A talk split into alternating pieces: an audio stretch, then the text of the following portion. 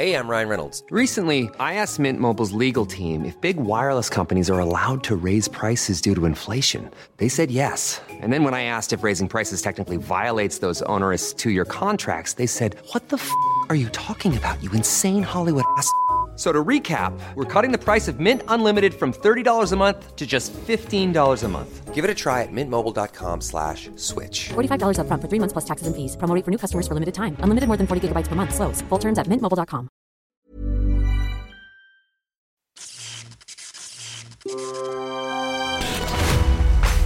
Never would you talk dirty. J'aimerais avoir ce que j'avais avant quand on, on faisait les, les OP où il y avait chaque semaine un putain de film intéressant à chroniquer et deux petits nanars rigolos. C'est fini cette époque, elle est finie. Il faut pas croire, mais on, discute tout le temps avec euh, la team de capture parce que eux, ils font l'actualité. Donc évidemment, c'est quand même crétin si moi euh, j'arrive avec un truc derrière et que je reparle du même film dont ils ont parlé euh, deux jours avant. Ils en sont réduits les pauvres eux, à, chroniquer l'anatomie d'une chute. Bon, qu'est-ce que je te dis? Je, je vais quand même pas aller jusque là, quoi. Alors bon, moi je me retrouve avec les, bras cassés, mais je me disais, je vais trouver des trucs sympas sur les plateformes. Putain, mais, euh, et j'en bouffe des trucs, hein. Et ce qui est terrible, le pire, j'ai l'impression de voir toujours le même film.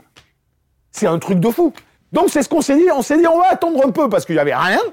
Et je me suis dit, je vais commencer avec des petits films. Mais je vais commencer avec les petits films où tu te dis, bah c'est de la merde comme le reste, ou alors c'est dans la casse comme le reste.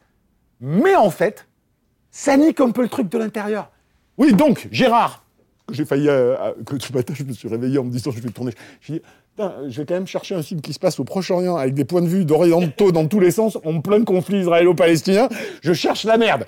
Mais heureusement, ça ne parle pas de ça. Ou indirectement. Mais si, ça en parle quelque part. Ça en parle quelque part. bon, Bring it on.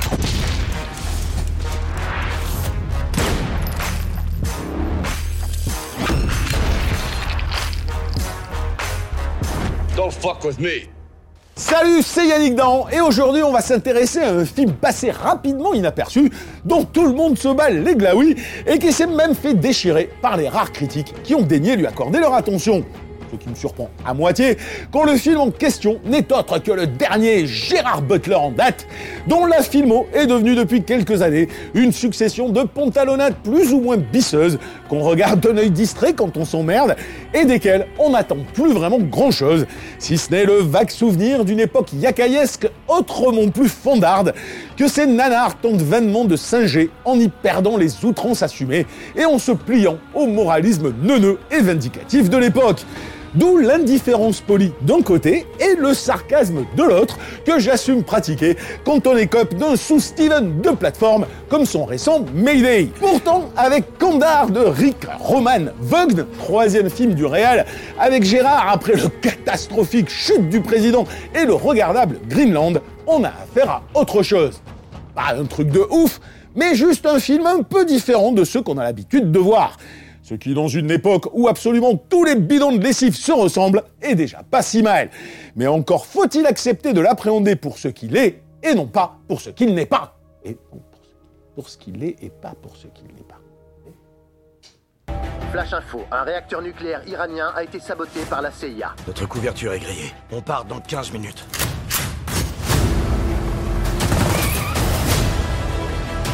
Le vrai problème, c'est pas la distance. C'est ce qu'il y a sur le trajet. Personne ne va venir nous sauver.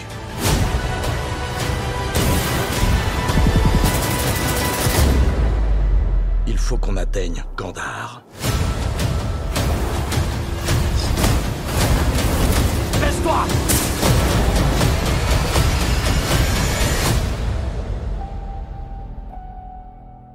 raisons qui ont valu à Kandar d'être un peu vite balayé du revers de la main, c'est que tombait au même moment, sur la même plateforme, The Covenant de Guy Ritchie, qui sur le papier, en version pitch racoleur, racontait peu ou prou la même chose. Un soldat américain qui se fait baiser la gueule en Afghanistan doit rejoindre un point B en protégeant son traducteur local avant que de nombreux obstacles violents révèlent l'héroïsme de l'autochtone et les dilemmes existentiels du ricain culpabilisé, les deux devenant copains comme cochons, dépassant leur culture et leurs différences en une ode à la fraternité des peuples digne d'un discours de Miss France. Ce qui chez Richie donne de l'overdrama insupportablement binaire et ridicule, et chez Gérard un faux actionneur cigalesque, pas plus subtil que The Covenant, mais suffisamment inattendu dans sa construction pour mériter un regard un chouïa moins blasé. Sauf qu'on ne sait pas trop pourquoi, la réputation de Richie, pourtant bien faisandée, lui donne une forme de noblesse que n'aurait pas Gérard, ce qui me fait doucement rigoler, qui ne lui a pas valu d'être comparé à Kandar, mais de voir ce dernier comparé à lui comme un sous-produit à peine digne d'être mentionné. Je vais donc renverser avec joie la vapeur, sans pour autant vanter le film de Gérard, rempli lui aussi de mille clichetons indéfendables, même si j'avoue y porter une affection particulière sur laquelle je m'interroge encore, mais sans doute euh, je la dois à de petits moments d'émotion moins forcés que chez Guy Ritchie, qui ont dû faire battre mon cœur de gazelle. Alors j'en profite pour faire, tout à fait une digression à ce moment-là, parce que euh, j'ai tellement vu, mais même, euh, je regardais, tu vois, j'essayais de trouver des trucs sur Kandar, je trouvais rien. Genre, tout le monde sont fous. euh, de, Et, tout le temps, c'était renvoyé à Covenant. Que les mecs disent, ah, super film de guerre, euh, on regardait pas Kandar, c'est la même histoire. Non, mais c'est, mais c'est, c'est là où tu, tu vois que euh, ça a shifté. Il y a quelque chose qui a shifté. Parce que c'est tout ce qu'il y a de pire. The Covenant. C'est absolument tout ce qu'il y a de pire aujourd'hui. D'abord, c'est un renoncement cinématographique absolu. Il n'y a aucune, strictement aucune ambition visuelle. C'est dégueulasse de HKZ. Les scènes d'action à la base de caméras portées euh, pseudo-suspense de merde, aucun découpage digne de ce nom, c'est une catastrophe cosmique. Et l'histoire, mais plus, sur des rails, mais de, de, de neuneux, j'ai, rarement vu ça. Je, trouve ça dramatique. Qu'un mec comme Ritchie, qui a pu faire des films intéressants euh, à une époque qu'on aime, certains euh, plus que d'autres, qui est quand même censé être un, réalisateur, quoi. Et que, ne serait-ce que déjà dans, Filmer le désert, le cascadeur de Kandahar fait mille fois mieux que lui. Il y a- ne serait-ce que, malgré tout, tu vois, tu regardes Kandahar, moi déjà, je me suis dit, ah, c'est marrant, j'en ai bouffé du film d'action dans le désert, mais j'ai jamais vu, euh, jamais vu ce type de décorum, ce type de paysage. Le mec, il est allé chercher des trucs. Tu vois, des, des, des déserts avec des roches particulières. Du coup, et il te fait des super bons mouvements de drone ou de travelling à ras du sol. Enfin, il y a, y a une volonté de, de, de- tu vois, de, de te dire, oh, il y a de l'espace. Regardez, je vous filme en live, c'est beau. T'as jamais ça une seconde chez Richie. Pour que les choses soient très claires, niveau réflexion sur la géopolitique guerrière, l'un comme l'autre ne dépasse pas le stade d'une empoignade israélo-palestinienne sur Twitter. En gros, la guerre c'est moche, l'eau ça mouille et comme disait Sting, j'espère que les Russes aiment aussi leurs enfants, ce qui représente à peu près le stade où ce monde en est arrivé en termes d'indignation sélective. Du coup, si l'habitué de Butler ne regarde que ça, et les passages obligés de l'actionneur marketé, en gros Gérard Black Ops en plein divorce avec sa nana, et qui n'est pas là pour sa petite fille, et qui va péter la gueule à des djihadistes, et qui va sauver le gentil afghan à la fin, espérant sans doute que toute cette mièvrerie se noie dans un déluge pyrotechnique et une glorification du coup de poing dans la gueule, eh ben il va être méga déçu. Et logiquement, chier avec la même haine qu'une otarie bourrée à la bière sur ce truc qui ne lui donne même pas une contre-plongée au ralenti avec le drapeau américain qui flotte. Car aussi dingue que ça puisse paraître, Kandar n'est pas un film d'action avec Gérard. Enfin si, il est là, au centre, et il tire même quelques petits coups de mitrailleuse. Mais le vrai film, celui fantasmé son temps, est juste derrière lui en fait, ou sur les côtés. Comme si Gérard n'était là que pour l'affiche et une fausse promesse d'action, c'est-à-dire la star dont on a besoin pour financer un film qui dissimule en réalité un déplacement du sujet vers toutes ses considérations annexes, les ramifications d'une guerre de l'ombre au Moyen-Orient, en accordant plus d'importance aux différents points de vue orientaux qu'à celui habituel du héros occidental parachuté en territoire hostile. Ce qui intéresse le réal et son scénariste, apparemment un ancien officier du renseignement. Ce n'est pas Gérard au premier plan, mais les personnages et l'environnement autour. Ce n'est pas sa mission, mais ce qu'elle signifie pour les peuples et factions qu'il implique. Ce n'est pas l'action, jamais proactive d'ailleurs chez l'agent de la CIA joué par Gérard, mais le désir d'un réquisitoire assumé sur le chaos provoqué par l'ingérence américaine. D'un colonel iranien à un chef taliban, d'une milice tadjik à un espion pakistanais, en passant par le traducteur local et des commandos afghans qui se font passer pour Le film met une heure à glisser d'un point de vue à un autre avant que la promesse du pitch ne commence. Et elle est assez vite expédiée au profit du même désir de s'intéresser davantage aux personnages secondaires et à ce qu'ils signifient comme cet intermédiaire de la CIA qui au final se sacrifie en priant étonnamment Allah. Alors attention, je ne dis pas pour autant que la peinture du point de vue oriental est complexe ou que le film n'évite pas les écueils du moralisme, loin s'en faut, et ça suffira d'ailleurs à donner du grain à moudre à ceux qui y verront un actionneur Lexoville aux prétentions limitées. Je dis juste que pour un Covenant qui fonce tête baissée sur les rails normatifs de la bien-pensance, le dernier Gérard a au moins le mérite de détourner nos attentes, de refuser l'unilatéralité du point de vue et d'être de facto un chouïa différent du tout venant actuel. Bien que Cuculapraline lui aussi, il a au moins ce mérite de finir en suggérant que chacun rentre d'abord chez soi pour réfléchir au vrai sens du combat qu'il a à mener il y a 30 ans, cette phrase, j'en aurais rigolé, mais aujourd'hui, ça paraîtrait presque subversif. Évidemment, tout n'est pas réussi. Et évidemment, il y a plein de choses caricaturales. Et on peut et d'ailleurs, quand tu regardes, même si le film prend les points de vue de plein d'autres personnages, euh, à, part, euh, à part Gérard, qui lui a vraiment, Gérard, coche les cases de l'actionneur débile. C'est quand même énorme. Hein. c'est, je commence avec une, une, mission où il est en infiltration euh, pour niquer une centrale euh, nucléaire. Donc t'es dans, t'es dans le héros euh, Gérard. Et puis Gérard qui doit rentrer voir sa petite enfant qu'il a pas vu depuis un moment. Et puis il appelle sa femme. Et là tu comprends qu'il est en plein divorce. Tu te dis alors c'est marrant parce qu'il y, y, a ces passages là et ils sont pas défendables. Comme t'as la, la morale neuneux où évidemment dans le désert première rencontre avec son traducteur local, le moment où ils sont tous les deux. Et mais genre de but blanc, il le connaît pas, il est déjà en train de lui faire un truc du style euh, oui, euh, sans vous, on pourrait rien faire ici, c'est vous qui nous aidez, et en même temps, on ne vous remercie jamais, et on vient vous faire des leçons de morale sur la façon dont vous gouvernez vos peuples.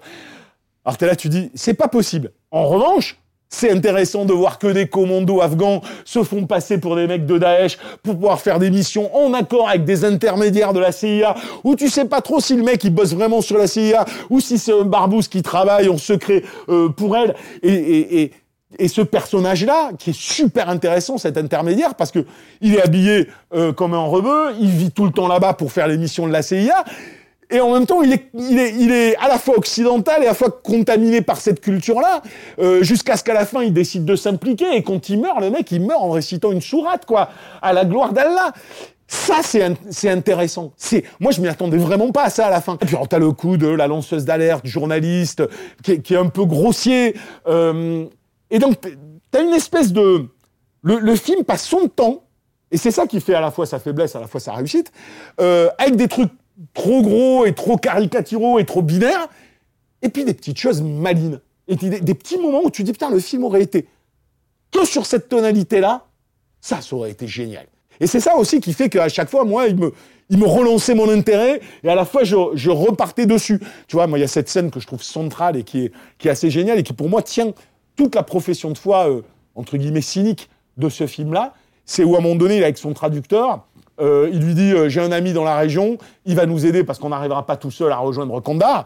Donc il contacte le mec et là tu vois arriver des mecs euh, tarés avec des kalachnikovs en mode gros vénère. Et en fait son pote c'est un salopard, c'est une malice tijik.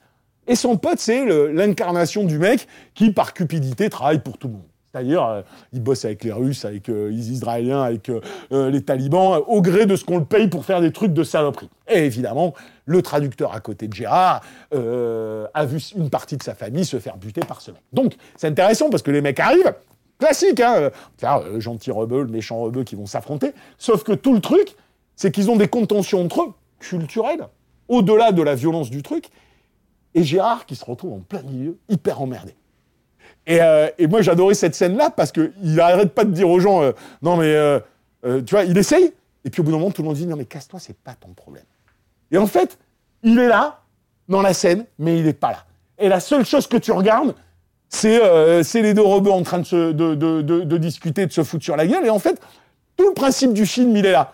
Et, euh, j'aimais bien cette façon de dire, voilà, en fait, le mec auquel tu t'identifies, il est là, mais tout ce que tu es en train de voir autour, c'est de sa faute, en fait. Donc, euh, ce mec-là est et, le connard qui fout la merde, et tu vois comment les autres sont obligés de se tirer la bourre.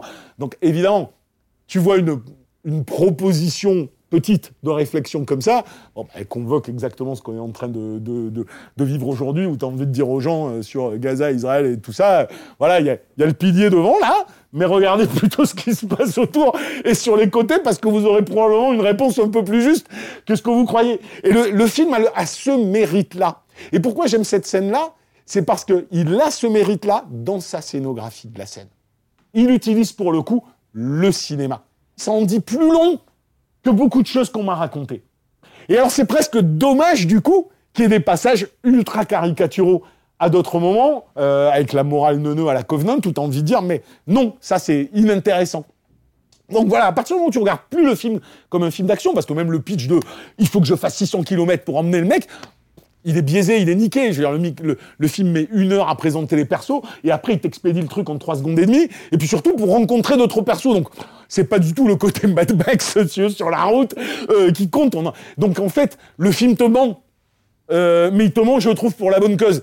Parce que tu, tu ne peux pas, et moi je comprends les mecs, euh, aujourd'hui, euh, n'importe quel réel américain qui va arriver en disant moi, je veux faire un film euh, qui prend le point de vue d'un Pakistanais ou d'un, ou d'un, ou tu vois, ou d'un Tadjik, là, au fin fond du truc. les mecs, ils rigolent. Donc, tu dis, bah voilà. Je vais faire Gérard qui va faire une mission, mais en fait, ce que derrière m'intéresse, c'est les mecs qui a derrière. Évidemment, donc, du coup, t'es limité aussi par ça. Tu peux pas en faire un film 100% sur ça, mais ne serait-ce que cette démarche, euh, qui n'a pas le niveau d'un Solima, mais qui est de dire, je vais mettre tout le monde en présence. Je trouve ça, euh, je trouve ça assez couillu de, la part des mecs et puis surtout un peu différent. Moi, j'aime bien ce truc-là, qui n'est même pas de dire faut pas faire la gueule ou quoi que ce soit. C'est, juste de te dire à la fin, et à un moment donné, chacun chez soi, regardons notre merde et quand vous verrez un vrai problème, vous vous en mêlerez. Ce qui est, ouh, ce qui est presque inenvisageable. Et alors, c'est, et du coup, ça marche bien dans cette fin ça marche bien dans cette fin parce qu'il n'y a pas, euh, tu vois, il y a pas que des gentilles victimes, enfin des, tu vois, des méchantes victimes et des gentils trucs. Euh, Il y a des gens qui s'en sortent et tout ce que tu veux et, et cette espèce de, on dirait une fin de série télé, tu sais, où on t'a introduit des personnages pendant une saison, plusieurs et que musicalement, tout d'un coup, on te montre le destin de chacun d'eux. C'est ultra classique. Ça marche super bien, je trouve, dans le film. Et en plus, avec cette façon de. Il y a des scènes d'émotion. Tu vois, je me il y a des scènes d'émotion, elles ont marché pour moi. Donc, on a raison, pas jamais marché une seconde dans The Covenant. Et pourtant, ils te sortent les violons. hein. Et, euh, et dans Kandar, moi, la scène de la fin, aussi cucu soit-elle, ben, je l'ai trouvée hyper touchante. Et ça m'embarquait dans le truc, quoi, tu vois. Bref. Continue. J'allais jamais croire de ma vie que j'allais dire que j'ai des scènes d'émotion qui m'ont emporté dans un Gérard Butler. Jamais j'aurais cru. Voilà, la minute Yannick Dans, c'est terminé. Donc n'écoutez pas euh, tous les commentaires parfois qui, un peu débiles qu'on trouve sur Internet. Moi, je ne vous conseille pas du tout de regarder The Covenant de Guy Ritchie. Je vous conseille à la limite sur le même sujet de regarder le, euh, le Gérard Butler qui a plein, plein, plein plein de défauts, mais qui a aussi quelques petites qualités. Et moi, je l'ai trouvé plutôt captivant, ce qui est rare quand même aujourd'hui que je ne m'endorme pas au bout de 20 minutes de film. Sur ce, on se retrouve la semaine prochaine avec un autre petit film comme ça qui est vendu d'une certaine manière, mais qui en fait cache quelque chose lui aussi de plus intéressant. Et c'est ce genre de film qui m'intéresse.